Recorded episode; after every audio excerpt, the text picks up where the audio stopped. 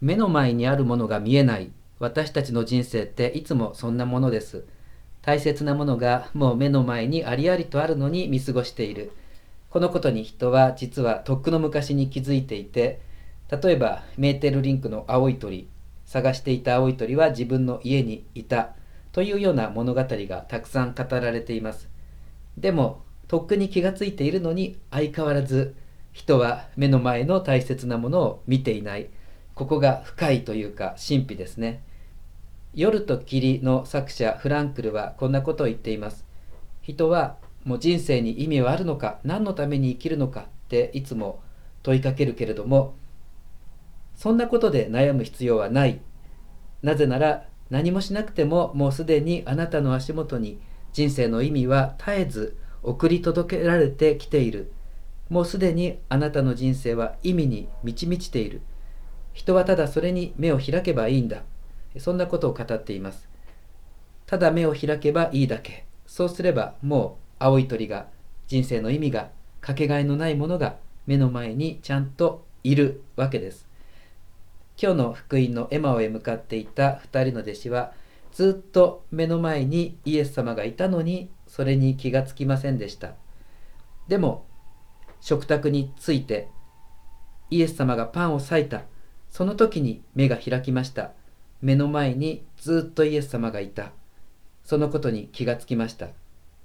どうして目を開くことができたのか。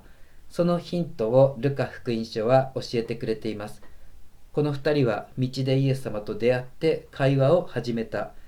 イエス様が聖書を語ってくれるのを聞いた。そしてイエス様と食卓に着いた。この3つのこと、まあ、つまり祈り聖書。ミサ。絶えず祈り聖書に親しみミサに行ってパンを食べる。こうやって私たちの目は開かれていきます。大切なものがもう今の自分の退屈で面倒で困難なこの日常にありありと溢れている。人生の意味も生きる目的もフランクルの言うようにこのありふれた毎日の中に絶えず送り届けられている。人生には意味が満ち満ちている。そういうことに目が開かれていきますそれにしても今日のこのイエス様のやり方何にも知らないふりをして2人の弟子に全部喋らせておいてその後で「ああなんて物分かりが悪いやつらだ」ってこう大いに嘆いてみせてえそしてこう言うんです。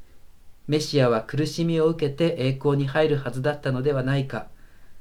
そんなこともわからんのかこの愚か者めがみたいな言い方ですね。でもそれだけ強調すべきことです。苦しみを受けて栄光に入る。死から復活へということです。私たちのこの日常の闇が光です。苦しみが栄光です。十字架が復活です。死が命です。